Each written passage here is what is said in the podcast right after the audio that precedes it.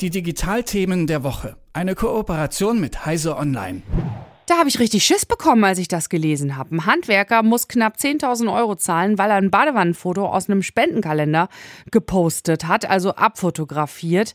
Ja, es geht um das Urheberrecht und darüber spreche ich mit Malte Kirchner von Heise Online. Hallo. Hallo, grüß dich. Malte, dass man was abknipst, scannt und postet, passiert ja schnell ne, im digitalen Zeitalter.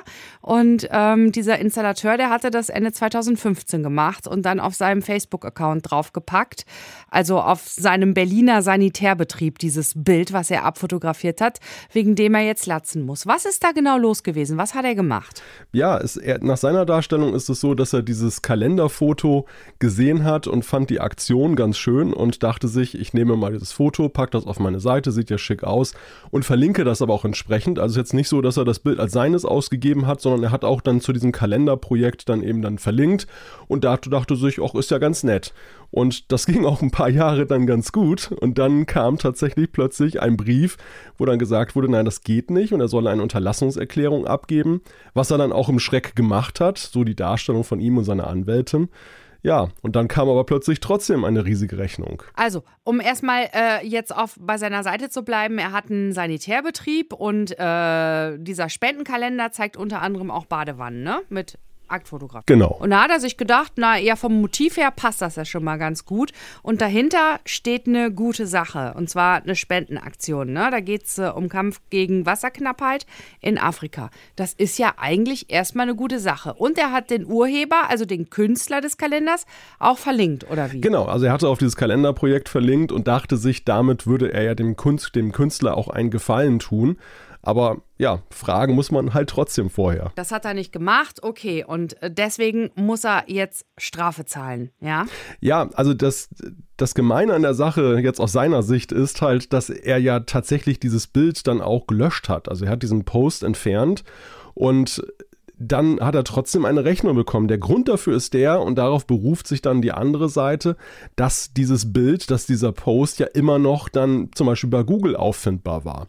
Und dass er sich auch darum hätte kümmern müssen, dass das bei Google verschwindet. Dass es also nicht reicht, und das deckt sich auch mit der geltenden Rechtsprechung, dass man das nur von seiner Homepage zum Beispiel entfernt, sondern dass man sich auch dafür darum kümmern muss, dass dann eben Google das veranlasst, auch das aus dem sogenannten Cache dort zu nehmen. Also ich habe versucht schon mal Google zu kontaktieren wegen meinem Google Mail. Schwierig. Schwierig, tatsächlich. Äh, äh, geht das einfach so? Also kann man sich darum kümmern, wenn so ein Fall auftaucht, Malte? Ja, also man kann es tatsächlich, es gibt entsprechende Formulare, man muss nur wissen, wo man sie auf den Google-Seiten findet. Also es gibt zum Beispiel die sogenannten Webmaster-Tools, mit denen kann man dann aus dem Index dann Seiten rausnehmen, temporär sperren, das ist alles möglich. Nur halt der Laie, ob der weiß, wo er das findet und sich auch überhaupt dieser Dimension bewusst ist. Also man denkt ja im ersten Moment, du bekommst irgendwie ein Schreiben, du sollst etwas entfernen, dann machst du das ja auch. Und äh, du denkst aber ja vielleicht nicht unbedingt jetzt, also wenn du nicht technikversiert bist, dann im großen Kontext, dass ja auch im großen World Wide Web irgendjemand deine Seite da gespiegelt haben könnte und dass du deshalb dann aber, dass das in deiner Verantwortung liegt und nicht in der Verantwortung von Google, das dann dort zu entfernen. Mm, ja, das Internet vergisst nie, sagt man doch immer so schön, ne? ja, genau. Da sehen wir einfach mal, was das für Folgen haben kann, ne? Wie haben sich denn jetzt dann diese 10.000 Euro genau zusammengesetzt, Malte? Ja, die sind laut der Berechnung des Geschädigten zusammengekommen. Und das ist der, die andere Dimension dieses Falles, die im Netz dann eifrig diskutiert wird. Ich meine, dass wir es hier mit einem Urheberrechtsverstoß zu tun haben, steht ja völlig außer Frage. Da ist die Rechtsprechung eindeutig und haben die Gerichte auch sehr eindeutig geurteilt. Aber der Punkt, der hier so zur Diskussion steht, ist halt, ob es dann gleich mit dieser Härte sein muss. Ob dann 10.000 Euro, die da jetzt in der Summe mit Anwaltskosten allen zusammengekommen sind, ob das nicht ein bisschen hart ist dafür, dass man einmal irgendwie was bisschen lax gehandhabt hat. Und, und da ist es aber tatsächlich so, dass dann die, die Richter dort dann eben der Rechnung des Geschädigten gefolgt sind, der dann einfach das hochgerechnet hat, der gesagt hat, das ist auf der einen Seite jetzt kein Medienbetrieb, sondern eben ein Gewerbebetrieb, der damit auch Werbung für sich machen könnte, weil Badewanne ein Installateursbetrieb passt ja gut.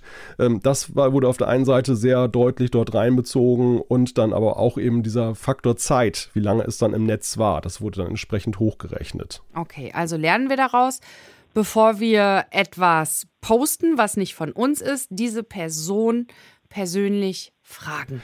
Ja, und am besten, wenn man die Person auch nicht kennt oder generell sich das auch vielleicht schriftlich geben lassen. Dann ist man wirklich auf der sicheren Seite, wenn es dann mal hart auf hart kommt, weil der Fall zeigt halt ja schon sehr deutlich, dass das wird sehr schnell sehr teuer für die Betroffenen. Und wenn man das nicht gemacht haben sollte und so wie dieser Installateur dann halt einfach ein Schreiben bekommen hat, ne, Unterlassung, dann äh, entfernen, aber nicht nur auf der Seite, wo es für einen zu sehen ist, sondern auch daran denken, dass das World Wide Web sehr groß ist und dann mal Google gucken und das da auch nochmal entfernen. Ja, und vor allem auch sich in solchen Fällen dann anwaltliche Hilfe suchen. Also hier ist es dann auch so, dass diese Unterlassungserklärung, ich bin jetzt kein Jurist, insofern kann ich jetzt auch keine, keinen rechtlichen Tipp da geben, aber so viel weiß ich, Unterlassungserklärungen, die man von gegnerischen Anwälten zugeschickt bekommt, sollte man immer irgendwie erstmal abkehren mit dem eigenen Rechtsbeistand, dass man da nicht etwas unterschreibt, wo man nachher dann auch in Bredouille kommt.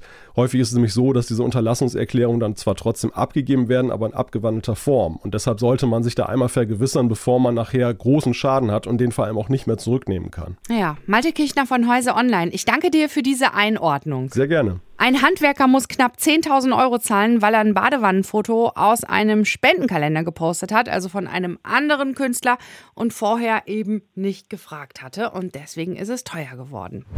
Die Digitalthemen der Woche. Eine Kooperation mit Heise Online.